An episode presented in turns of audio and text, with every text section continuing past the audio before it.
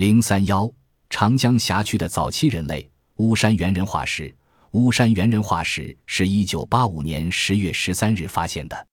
一九八四年夏，由重庆自然博物馆、万县地区博物馆和中国科学院古脊椎动物与古人类研究所组成的考察队，根据四川省对长江三峡地区新生代地层古生物考察计划，到巫山县庙宇镇的龙坪村，在乡村医生牟之富的协助下，考察了龙骨坡化石地点。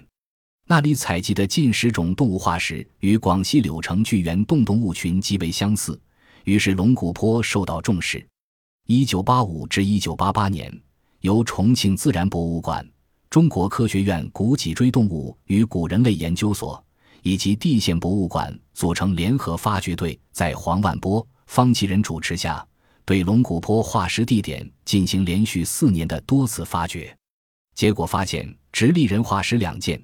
巨猿牙齿化石十四枚，以及多达一百二十种的大量脊椎动物化石，还出上了两件人工痕迹的石制品和若干有人工痕迹的骨制品。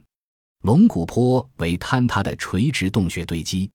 根据出土动物群分析，巫山猿人化石地层的地质时代为早更新世早期。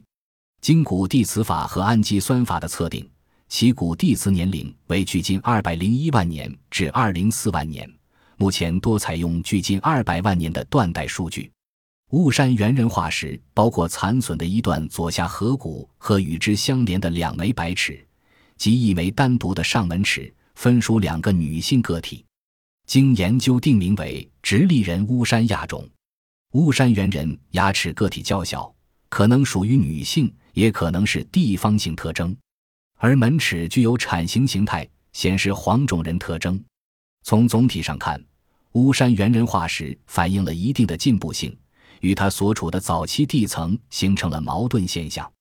这类现象在中国旧石器时代考古中已有多例。这种困惑亟待深入研究和进一步发掘更充足的化石材料来加以解决。